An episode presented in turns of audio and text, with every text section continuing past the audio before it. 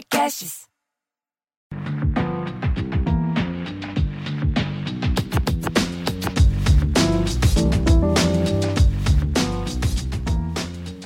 Olá, que bom que você veio. Esse é o podcast Afrofuturo, um lugar onde a gente conversa e aprende um pouco mais sobre cultura africana, sobre afrofuturismo ou conversa sobre amenidades, por uma ótica que nos reaproxima daqueles valores que nos conduzem para o reencontro da nossa própria humanidade.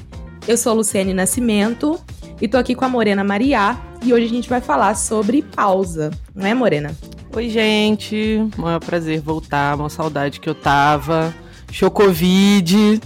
Então voltamos. Estava com saudade de Luciene, saudade desse podcast, desse povo que ouve a gente.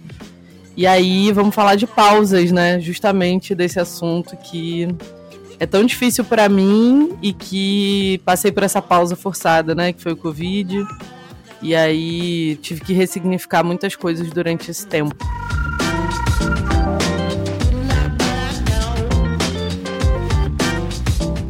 Antes de começar, eu queria deixar um beijo para um ouvinte muito especial, que é o seu Ramiro, que é pai do Rafa. E o Rafa trabalha na Olá Podcasts, que é a produtora que, que dá esse suporte aqui pra gente de estrutura, né? Que edita, que faz esse podcast ser maravilhoso como ele é. E aí eu queria deixar um beijo pro seu Ramiro que tá ouvindo todos os episódios, tá anotando referência, Tô apaixonada por esse seu Ramiro, nem o conheço, mas já amo. Queria deixar esse beijinho aqui especial. Beijo, antes Ramiro. começar. Beijo, seu Ramiro, também. Adorei saber que você acompanha a gente. E aí, para começar essa conversa, eu queria trazer é, um versinho do poeta Manuel de Barros, que para quem não conhece, conheçam, que é um dos poetas, meus poetas favoritos. Eu sou apaixonada por ele desde novinha. E tem um verso dele que ele diz assim: Passava os dias ali, quieto, no meio das coisas miúdas, e me encantei. E vocês vão ouvir é, uns gritinhos de criança, tá, gente? Porque minha filha tá aqui do meu lado e ela tá conversando também, participando deste podcast. Que não deixa de Então, ser se poesia. acostumem. Pois é, é, um, é um- uma coisinha miúda que tá aqui e me encantando, como sempre. Mas eu trouxe essa- esses versinhos do, do Manuel de Barros porque esses versos eles falam muito sobre você ter tempo, né? Sobre você estar relaxado o suficiente no meio das coisas pequenas do dia a dia, do cotidiano e poder sentir esse encantamento, esse relaxamento, né? Durante um momento de descanso, de pausa. Então foi por isso que eu quis trazer, porque é um verso que conversa muito comigo e com essa necessidade é, de integrar melhor as pausas no meu cotidiano. E para mim tem sido muito difícil. E aí, ao longo do episódio, eu vou explicar por quê. Tem vários motivos. Mas eu queria ouvir Luciene um pouco também. Que que você, como é que você quer começar essa conversa? Ah, cara, pra mim, é, falar sobre esse espaço, né, de respiro é uma coisa muito importante porque a gente que tá nesse ritmo de vida, eu acho que dentro da nossa da nossa geração aqui que a gente fala tanto sobre produtividade e a gente tem trabalhos autônomos, eu acho que é onde também esse assunto é, interage tão profundamente com nós duas, né? Porque a gente tem é, diversos trabalhos autônomos que acabam ocupando a nossa rotina de maneira é, integrada, às vezes aos fins de semana, aos, às madrugadas. Eu, por exemplo, sou uma pessoa muito produtiva em horários de silêncio e eu encontro esses horários de silêncio é, no, no adentrar da noite. E aí eu acabo muitas vezes, suponho que seja parecido contigo, ocupando espaços da minha rotina de uma maneira muito. É, num ciclo que acaba sendo um exercício contínuo de entrega, sem notar que eu tô, às vezes, me desgastando é, para além de um limite que eu mesma deveria estabelecer e que, às vezes, os ciclos naturais de horário de trabalho eles estabelecem pela gente, né? Então, eu consigo perceber isso na minha rotina e a depender de alguns períodos específicos do ano, eu acho que isso deve ser parecido para você também, em alguns é, períodos específicos do ano que estão sincronizados com os calendários é, comemorativos do movimento negro, é, para gente que trabalha com educação e que comunica a respeito dessas questões para quem faz isso, né? Eu acabo fazendo bastante isso aqui onde eu moro é, acabo me entregando de tal modo que eu só percebo mesmo que eu fiz demais quando a voz acabou, quando é, tô me sentindo doente, quando as coisas estão assim, para além já do que eu já deveria ter é, colocado como pausa, né? Para além do que eu deveria é, ter entregado. E aí, Morena, é, queria até comentar assim que isso para mim sempre foi uma questão bastante complicada. Eu tinha a sensação de que eu precisava entregar o máximo possível, porque eu sou uma pessoa que é, tem alguma estrutura financeira que consegue arcar com as próprias responsabilidades. Eu não tenho filhos, eu não tenho marido, eu não tenho. E aí eu senti assim, bom, eu tenho diversas características que podem me colocar à disposição do mundo, como muitas vezes outras pessoas não têm. E aí o que, que eu faço com todas as características que me compõem, né? Tipo, eu tenho letramento, eu tenho é, capacidade de interpretação, então eu devo usar tudo isso em favor das coisas que eu acredito. E aí eu é, planejava uma entrega tão absoluta, é, pensando que eu tinha uma série de, vou chamar de privilégios, né? E eu pensava, bom, eu não sinto as dores de uma mãe que perdeu um filho, então o que, que eu faço com, com a alegria que eu tenho, o que, que eu faço? E aí eu pensava assim, eu tenho que lutar, eu tenho que fazer para essas pessoas que não podem. É mais ou menos assim que funcionava a cabeça.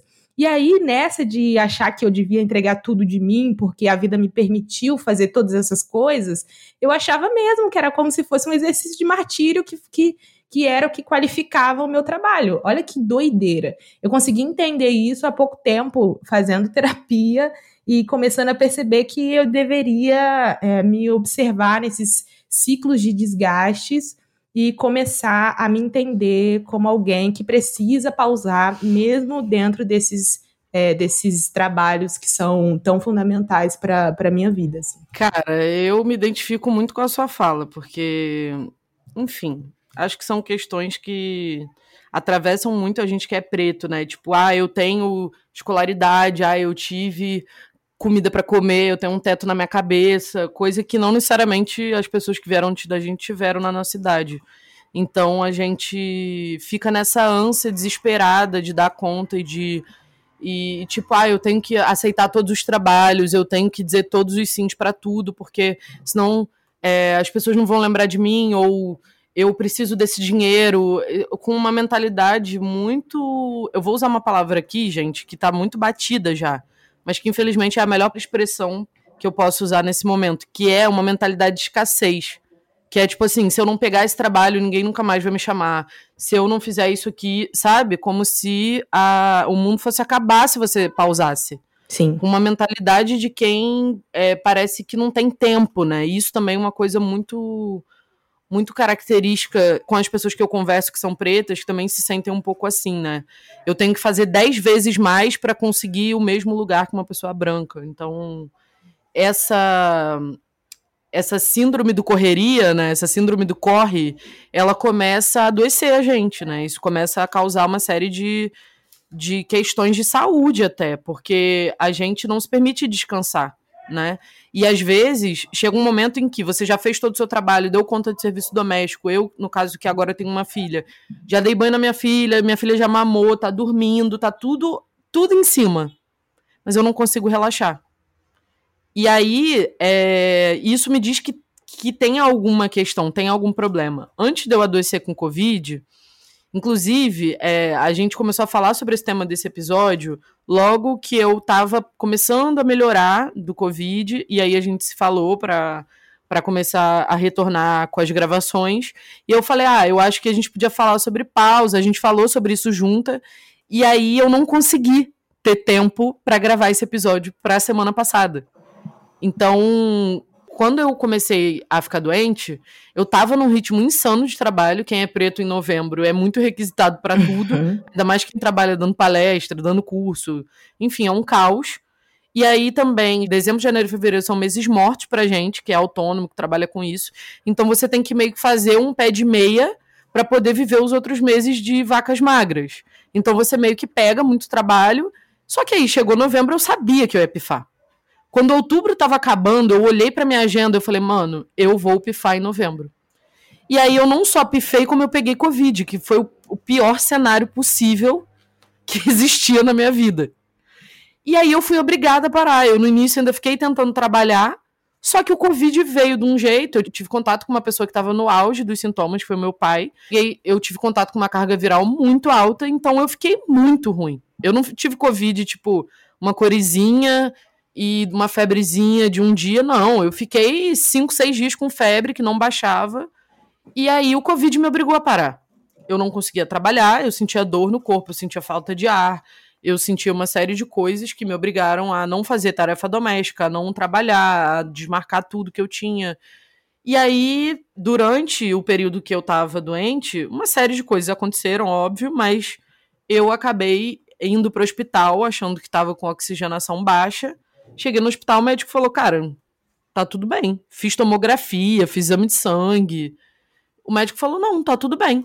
Você tem alguma questão de saúde mental, alguma alguma doença crônica? Eu falei, é, eu trato, eu trato um quadro depressivo. Ele falou, você já investigou ansiedade? Transtorno de ansiedade? Eu falei, não. Na verdade, eu já vinha suspeitando de um quadro de ansiedade. É, eu faço tratamento psiquiátrico, eu tomo remédio e faço terapia. E eu já vinha conversando sobre esse quadro, é, não de ansiedade, né? Mas eu entendia que tinha algo que, que ficava meio fora de lugar com um sofrimento exacerbado com coisas muito pequenas, com mesmo quando estava tudo bem, contas pagas, dinheiro na conta, e eu estava sofrendo por medo de que algo faltasse, por medo de acontecer alguma coisa, sofrendo porque eu não podia pagar um plano de saúde para os meus pais ou para minha avó. Tipo assim, uma coisa que, embora faça sentido, é uma coisa que eu não tenho como resolver. Então não faz sentido eu sofrer, sabe? Uhum. Enfim, eu descobri Aí, conversando com a psiquiatra, é, fazendo terapia, durante o período que eu fiquei doente, que eu estava é, com um quadro de transtorno de ansiedade generalizada. E aí eu fui saber o que, que era isso, né? E basicamente é uma ansiedade. A ansiedade é normal, a gente sente ansiedade na vida, mas a ansiedade se torna um transtorno quando a gente sente de maneira permanente. E era isso que acontecia comigo há muito tempo, há anos. Nem sei dizer quando que começou isso mas eu vivo como se fosse em alerta. Parece que eu tô o tempo todo pronta para sair correndo de um incêndio. Essa é a sensação física que eu tenho. Meu corpo tá sempre travado, o músculo tá sempre retesado, eu tô sempre é, com maxilar duro, sabe? Travado. Então, isso, isso interfere muito nas minhas atividades diárias, no meu sono. Isso compromete a qualidade do meu sono. Eu tenho dificuldade de dormir há muitos anos. Eu já cheguei a ficar uma semana sem dormir é, uma vez. Então, assim, era um, um quadro muito grave, mas que eu achava que era depressão. E, na verdade, a depressão existe, mas existe uma outra coisa que, que ocasiona essas, essas situações. Eu já tive crises de falta de ar, enfim, crises de memória. Eu tenho uma memória muito ruim, mas eu já tive crises de memória de esquecer quem eu era, onde eu estava, o que eu estava fazendo, meu nome, assim, um negócio absurdo, sabe? E eu nunca tinha parado para pensar que isso era uma questão que eu deveria levar para médica. E aí, enfim, eu levei e ela é, começou a me ajudar e, e, a gente começou a fazer um tratamento focado é, nesse quadro de ansiedade. E aí eu resolvi falar disso aqui porque pode ser que alguém que ouça a gente sinta as mesmas coisas, né? E, e não saiba o que, que é. Então, se você sente uma preocupação excessiva, mesmo quando tá tudo bem, você não consegue relaxar, mesmo quando tá tudo dando certo, você tem medo de algo dar errado, você tem insônia, você é, ganha e perde peso com muita, com muita facilidade, você evita determinadas situações, você evita se expor, porque você tem medo do que os outros vão pensar, você evita estar em ambientes onde você evita aceitar convites de trabalho, onde você vai, vai ser o destaque, né? Se você uhum. tem é, problemas de memória, você tem problema de concentração, se você já teve alguma crise de pânico, né, de estar no meio da rua ou estar num, num, num, lugar fechado e começar a sentir falta de ar e sentir que vai morrer, se você já teve taquicardia. Então, tudo isso são sintomas de um transtorno de ansiedade generalizada. Se você já sentiu isso, você pode pedir ajuda, você pode procurar um auxílio médico ou de um psicólogo, de um terapeuta que vai te ajudar e vai te encaminhar para um tratamento mais adequado. E é importante a gente falar disso, porque é, isso consome a nossa, a nossa qualidade de vida, né? Isso vai deteriorando a, o nosso humor, a gente fica muito mal-humorado, e isso por si só vai impactando as nossas relações familiares, né, vai impactando a nossa produtividade, vai impactando o nosso descanso, e a gente vai ficando com a nossa vida é, árida, né? Vai ficando difícil viver. Então, se você sentiu alguma dessas coisas, procura ajuda, não fica aí sozinho, não, sentindo isso, porque não é legal. Eu passei muito tempo sem saber que isso podia ser uma doença, né? Algo crônico, e hoje em dia eu tô dando graças a Deus por ter conseguido encontrar um tratamento, porque eu, me, eu tenho me sentido muito melhor. E a, basicamente o que tem me ajudado é fazer meditação todos os dias, ou antes de dormir, ou quando acordo, e agendar as pausas, né? Eu coloco intervalos entre os blocos de tempo de tarefa que eu tenho para fazer. Então, se eu vou trabalhar no computador durante quatro horas seguidas, eu coloco meia hora de descanso para eu fazer nada, para eu assistir de férias com o ex, olhar pela janela, ficar brincando com a minha filha, com a minha gata, fazendo nada, sabe, de perna pro ar. É importante isso, né, para para nossa saúde mental. Nossa, falei a beça, né? Falou, mas foi bom. Foi bom você ter dito tudo isso num, num risco só, assim, que é para quem tiver atento continuar e aí alerta, buscar saber se, se é o caso, né?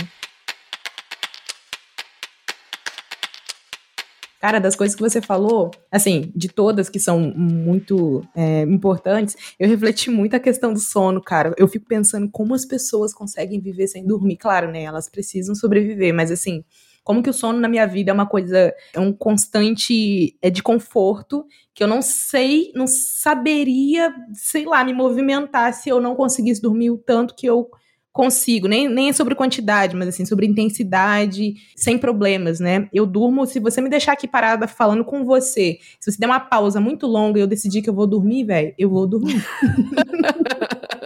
Eu durmo muito ridiculamente fácil. Eu durmo, já que eu dormi comendo, eu tenho histórias de pessoas que já dormi em bar, assim, conversando com as pessoas. Eu apago, tipo a corrida maluca, tá ligado? Aquele.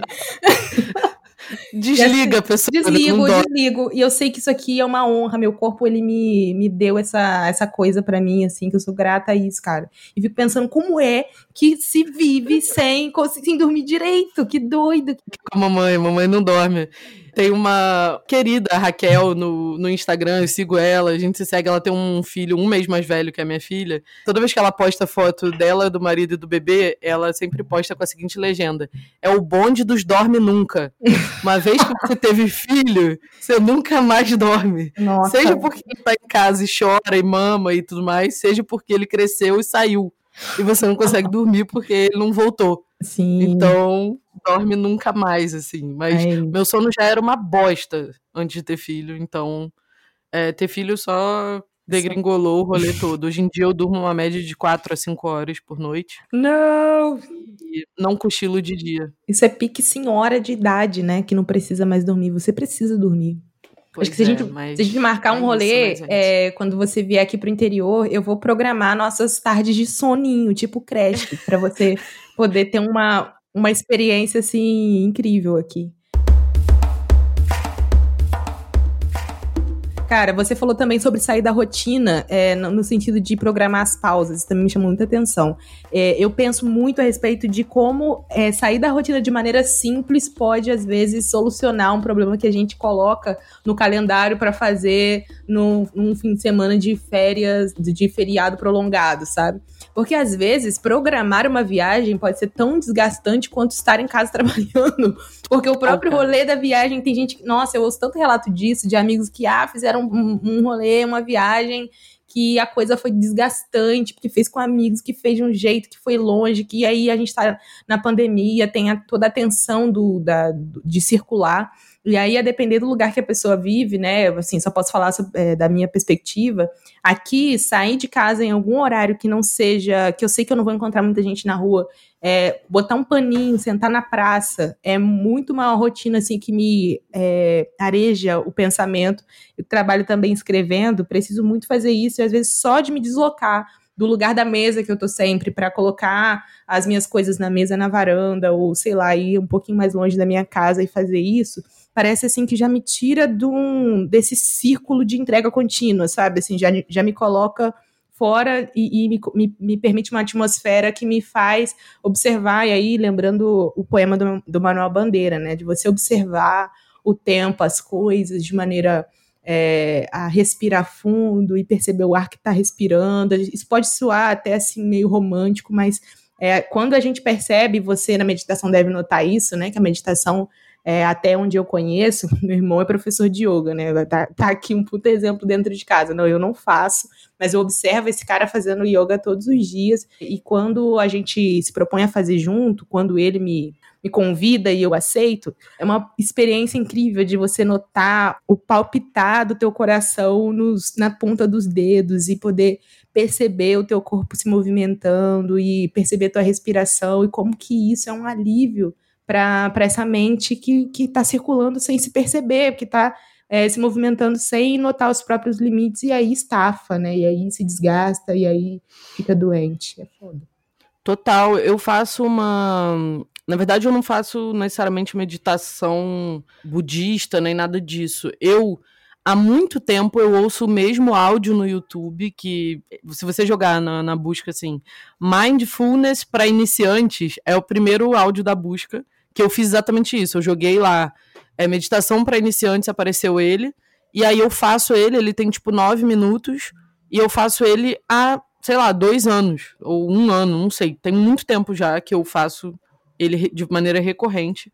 E ele faz basicamente um. Você faz um scanner do seu corpo, depois você faz um scanner do que está em volta de você. Tipo, você passa por todos os sons, você ouve os seus sons internos, e aí eu consigo escutar, quando eu tô mais quando eu tô mais. Quando eu consigo esvaziar bem a minha mente, eu consigo escutar meu coração bater, eu consigo escutar minha respiração, uhum. sabe? E isso, mesmo que 9, 10 minutos, isso quebra, como você falou, esse ciclo que, no meu caso, além de ser algo muito intenso, é algo doentio, né? É uhum. Algo que que de, é, é ininterrupto. Eu, eu penso o tempo inteiro numa velocidade muito acelerada. Então, até minha fala às vezes fica prejudicada, porque eu vou falar uma coisa, eu não concluo um raciocínio, e aí eu já começo a falar outra. Isso é muito comum meu. Eu tô contando uma história e eu corto a história no meio. Então, é, falar devagar para mim é um exercício, pensar mais devagar, sabe? Reduzir a velocidade, respirar fundo, prestar atenção no que está acontecendo ao meu redor, me ancora no presente e me tira desse fluxo louco que fica na minha cabeça, né? Eu adquiri uma capacidade e que eu acho que também tem a ver, infelizmente, com o peso da raça, né? Que é eu penso aqui agora no que eu tô fazendo, falando com você, mas eu também tô pensando que tem uma carne na geladeira que eu descongelei e que eu não fiz. Mas por que, que essa capacidade tem a ver com uma vivência racial? Porque quando a gente está num espaço, a gente nunca pode estar só concentrado no que a gente está fazendo. A gente tem que estar concentrado em como as outras pessoas estão reagindo a gente, para a gente adaptar o nosso comportamento à reação das pessoas. E isso tem a ver com violência policial, isso tem a ver com violências no ambiente acadêmico, uhum. enfim, nas relações de trabalho, nas relações até familiares, se a gente tem relação interracial. Então, assim, eu fiquei extremamente marcada por isso. E eu fui uma pessoa que tive que me virar muito cedo com relação a muitas coisas. Então, eu acabei criando esse modo dual dentro do meu cérebro, que eu consigo raciocinar na, aqui no que eu tô falando, mas fica um pano de fundo de coisas que eu fico pensando, sabe? Uhum. Mas aí é isso, é a forma como a minha mente se estruturou, ela é muito acelerada e acabou sendo uma coisa muito desgastante, né? E hoje eu tô lutando para fazer o um movimento contrário, né, de aprender a pausar, aprender a agendar e já que eu não consigo fazer isso de maneira natural, né? Vou fazer artificial mesmo, vou fazer de maneira mecânica. Ah, é? Separo é. na minha agenda um horário para tá fazer nada. Não, sabe? Isso, é, isso é, é um exercício, né? Quem cuida de você se não você, né? Nesse ponto, se você não ficar atento a você mesmo, quem é que vai cuidar da sua própria agenda, quem é que não vai agendar, quem é que vai cuidar das prioridades. É, isso é, caraca, se a gente não cuida disso, não tem quem cuide. Quando você falou sobre o que a gente faz é, a respeito das, dos agendamentos, né? Tipo, não, se eu não fizer isso, não tem quem vai fazer. E se eu não fizer dessa vez, não vão me chamar de novo. Nossa, isso é muito aqui a minha rotina. É, e por aqui a gente tem diversas situações, acho que isso deve ser para muita gente, né? Diversas situações em que é colocado a ter algum tipo de, de trabalho em que, se você não pega, você sente que jamais vão te chamar novamente. Então, não importa o quanto aquilo te atordoe, você vai pegar e vai fazer, e vai se estressar com aquilo, mas vai fazer. E a gente faz isso com a agenda e, e vai agendando tudo como se fosse máquina, né? E se a gente não cuida artificialmente dessa pausa, aí tá, estamos ferrados demais. Não tem ninguém que vai cuidar disso pra gente. Pois é, a gente não é máquina, mas mesmo que a gente fosse, e olhando por esse, por esse lado, né, da gente ser um organismo vivo, todas as máquinas precisam de uma pausa para trocar o óleo, para né, dar uma apertadinha num parafuso. Você precisa pausar até os processos mecânicos, né? E a gente muitas vezes acha que a gente é infalível, que a gente é. E, e, e, o pior é que quanto mais você entra nesse flow maluco, né, nessa coisa de ficar pulando os descansos, menos você rende, menos funciona, mais você falha, né? Porque a falta de descanso ela vai impactar diretamente essa questão da atenção, da memória, da dificuldade de aprender, de ler, né? De você conseguir absorver informação. E eu, por exemplo, que trabalho com pesquisa, que trabalho, que trabalho com muita leitura, uma carga de leitura muito alta, eu leio em média cinco a seis livros ao mesmo tempo. Às vezes eu leio, chego a ler isso num mês, e fora as leituras da universidade, fora as leituras que eu leio de bobeira porque eu tô afim. Então, assim, para mim, se eu não descanso, eu começo a não conseguir render. Então, até do ponto de vista produtivo, não descansar é ruim. Porque se você não se você não descansa, o seu corpo ele vai te forçar a parar. Uhum. E aí, eu já falei desse livro da Thaís Godinho, né, O Vida Organizada, e ela fala isso no livro, assim, que quando você não agenda o descanso, o seu corpo ele vai forçar uma pausa num momento em que a pausa não foi programada. E isso vai causar prejuízo para você. Porque você vai pifar num momento em que você não podia. Porque você tem um compromisso, porque você tem um trabalho, um contrato assinado né? E foi exatamente o que aconteceu comigo. Eu pifei e ainda peguei Covid. É óbvio que não tem essa questão de poder ou não, a gente tá no meio de uma pandemia, mas assim, se não fosse Covid, eu teria pifado do mesmo jeito, uhum. entendeu? Uhum. E eu teria pifado no momento em que eu tava com mais de, tipo, 10 trabalhos assumidos e ainda fazendo um frila por fora e mil coisas ao mesmo tempo cuidando de um bebê e, e dando conta de tarefa doméstica. Então... Ô louco, Morena, ô louco. E no fim de período, segura, fim segura é, freiozinho aí, fazendo favor, tá? Esse podcast tem que continuar. Surreal, assim.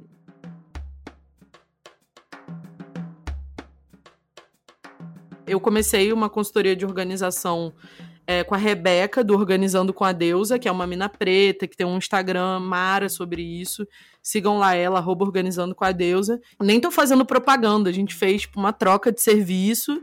E aí, mas eu queria falar porque o trabalho dela tá impactando diretamente na minha vida, assim, na minha rotina. Eu tô conseguindo agendar esses descansos e cumprir um pouco mais, sabe? Tô conseguindo seguir a minha rotina de meditar. Eu criei uma rotina de novo, assim, ideal, né, de como eu quero que os meus dias sejam e tô tentando segui-la. É, claro que falho, tem dia que funciona, tem dia que eu não faço nada do que tá ali, mas é, eu tenho mais conseguido do que falhado, sabe? Uhum. Então, tem me ajudado muito. O processo de organização para quem tem ansiedade é fundamental, porque você tem uma tendência de achar que tudo vai dar errado, que você precisa pegar todos os trabalhos e a organização é que faz você olhar para sua agenda e falar, mano, não posso. Sabe? Então voltar para um processo de organização, que é algo que eu já venho buscando há mais ou menos dois anos, agora fazer isso de uma maneira mais aprofundada é algo que está sendo muito importante para mim nesse momento em que eu descobri o transtorno. Então, eu estou num processo de, de construção de, de busca por bem-estar mesmo, por qualidade de vida, que é uma coisa que eu perdi nos últimos anos, assim. E eu vejo que, assim, nesse momento, por exemplo, eu não estou conseguindo encaixar exercício físico nessa equação, porque está muito pesado. Mas então o que eu estou tentando fazer é comer um pouquinho melhor, quando está menos corrido, eu me dou o trabalho de cozinhar mais, né, de fazer coisas mais naturais, de comer um pouco mais de fruta, legume. Isso tudo também vai impactar na nossa mente, na nossa, no nosso descanso, o nosso sono é impactado pelo que a gente come também. Então, tudo isso vai trazendo uma melhora holística, né, da, de como a gente se sente. Uhum. E uma coisa que eu aprendi é também abrir mão de tudo que não é prioridade. Eu, eu fiz um exercício chamado Roda da Vida, que quem já fez alguma coisa de, de organização, de autoconhecimento, de, de algum tipo de processo assim, é, já deve ter visto, que você dá uma nota para cada área da sua vida. E aí você vai escolher onde você vai focar no ano que você tá. E esse ano eu tinha escolhido é, focar em família, porque eu engravidei, né? Naturalmente. Eu tinha escolhido focar em saúde e é, es tinha escolhido focar também na minha vida profissional, né? Ia deixar algumas outras coisas de lado por conta disso. Mas escolhido alguns objetivos dentro da vida profissional específicos. Eu, eu consegui cumprir, assim, foi importante. Mas eu tive que abrir mão de muita coisa que não dava. Porque não dá para fazer tudo. Não dá para mascar chiclete e chupar cana e assoviar e também, sei lá, fazer embaixadinha ao mesmo tempo, que é meio que o que eu tento fazer de vez em quando. E, e sempre vai dar errado. Então, vai. Já tem como. A tem provado isso, né? A prática tem provado isso. Total, o dia só tem 24 horas. E eu tenho buscado uma coisa que eu li num livro um tempo atrás, que chama A Mente como Água, né? Que acho que também tem algum alinhamento com a filosofia budista, eu não tenho certeza, mas é, é meio que a ideia de você conseguir deixar a sua mente em prontidão, imaginando, tipo, que a sua, a sua mente é um lago, e aí você joga uma pedra nesse lago. E a forma como a sua mente ou a água vai reagir é diretamente proporcional ao peso daquela pedra, a matéria daquela pedra, né? A massa daquela pedra. Ela não vai reagir além. Não vai ser uma coisa com uma reação maior do que aquela pedra. Então, é você manter a sua mente serena para você conseguir reagir às coisas é, exatamente no tamanho que elas têm, sabe? Isso é uma dificuldade que eu tenho grande, assim. E eu tenho tentado perseguir isso. E nesse livro que eu, que eu li, que chama Arte de Fazer Acontecer, que é do David Allen, que a Thaís que cita nesse livro dela, O Vida Organizada, é, tem uma passagem, duas passagens que eu acho legal. Uma é que a sua habilidade de gerar potência é diretamente proporcional à sua habilidade de relaxar. Ou seja, você só vai conseguir produzir na medida em que você consegue descansar. E a outra parte, a outra citação é: se sua mente está vazia, ela está pronta para qualquer coisa, ela está aberta a tudo. E é isso, é você conseguir estar tá na postura do gato, assim, sabe? Tô observando tudo, não reajo a tudo, uhum. observo tudo e posso ter alguma reação caso algo é, salte aos meus olhos. Mas você não ficar hiper reagindo a tudo, que eu acho que é a grande questão para quem tem ansiedade. E isso é uma dificuldade muito grande. Mas eu acho que também é, o, é uma luta que vale a pena ser empreendida, porque quando a gente consegue, o que a gente recebe como resultado é qualidade de vida, é tranquilidade, é paz de espírito, né? É um equilíbrio maior nas nossas relações, equilíbrio maior no trabalho, as coisas começam a se alinhar e girar de uma maneira muito mais saudável para você e para todo mundo ao seu redor.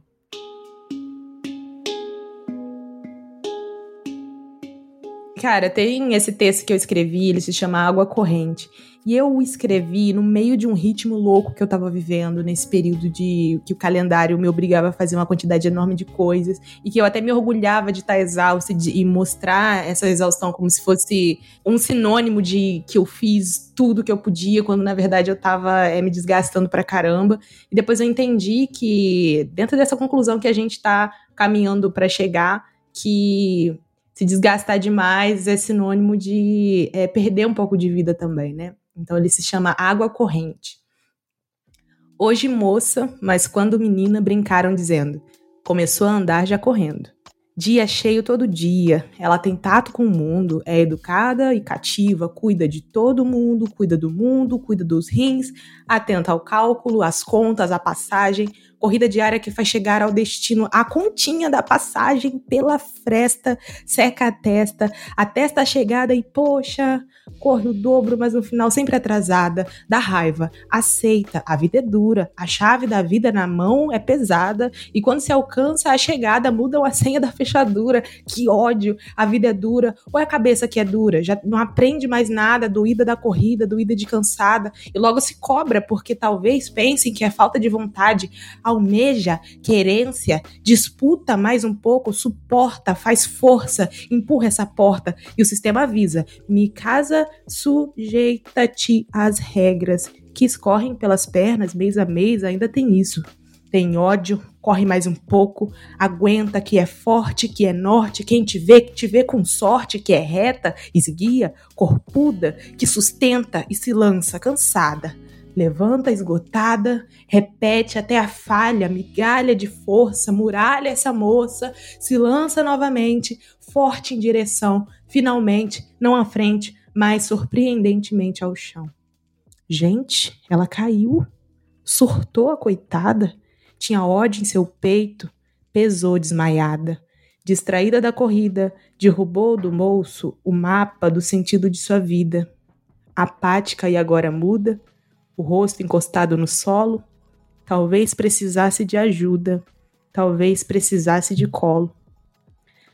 E é nesse momento que apago, que a alma ao passado se lança, rememorando o afago de um colo ancestral na lembrança. Já passou, já passou. Encosta aqui a cabeça. Isso. Já passou, meu amor, já passou.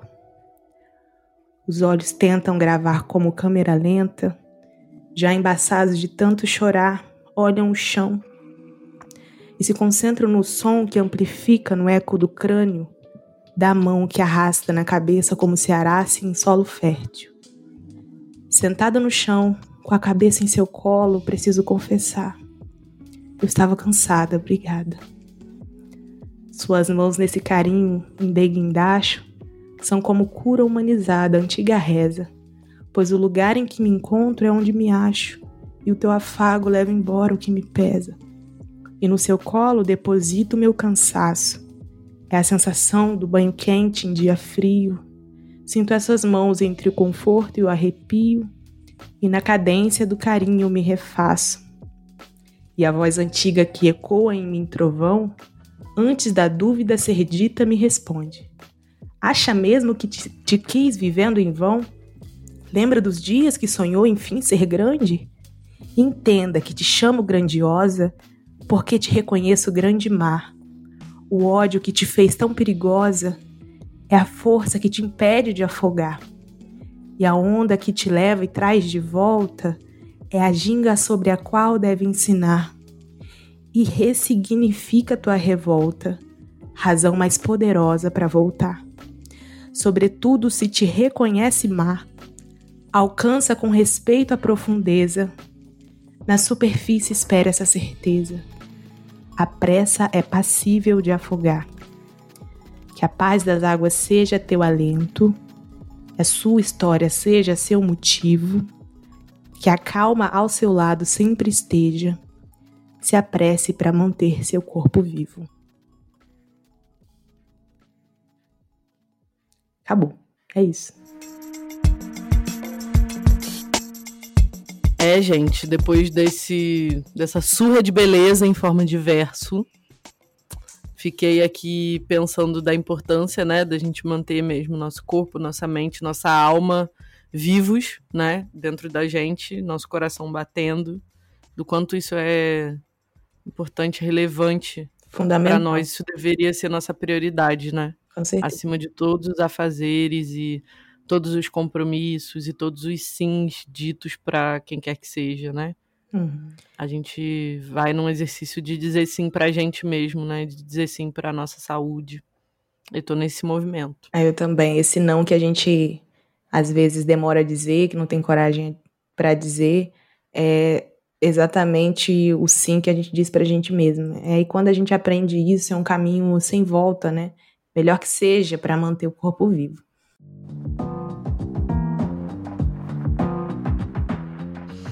Bom, agora para encerrar, queria deixar a dica para o futuro deste episódio, queria recomendar para vocês a série é, Amarelo Prisma, que é uma plataforma de conteúdo e informação que foi construída pelo Emicida e que também foi construída através de outros olhares, várias pessoas que se organizaram é, com ele para fazer esse projeto acontecer. Mas basicamente é um projeto que é tipo um experimento social, né? Que eles propuseram, e, o MC e a equipe dele, e vai se desenvolvendo como uma sinfonia, segundo eles, onde nós e o mundo somos os instrumentos. Eu acho que o Amarelo Prisma vai falar sobre questões que a gente tem tratado aqui no Afrofuturo. E eu recomendo especialmente o episódio 2, é o Amarelo Prisma Movimento 2, Clareza e Mente. Então, que tem a ver muito com esse, com esse episódio nosso aqui e que eu acho que pode trazer muita clareza para vocês, um momento de, de paz para a mente de vocês, porque eu amei ouvir os quatro episódios, eu ouvi numa tacada só e foi maravilhoso para mim.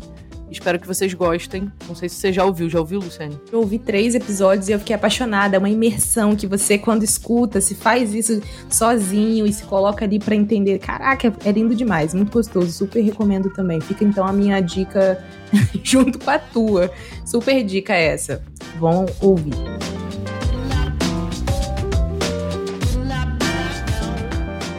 É isso, gente. Espero que vocês tenham gostado desse episódio. Contem pra gente nas redes sociais o que vocês acharam.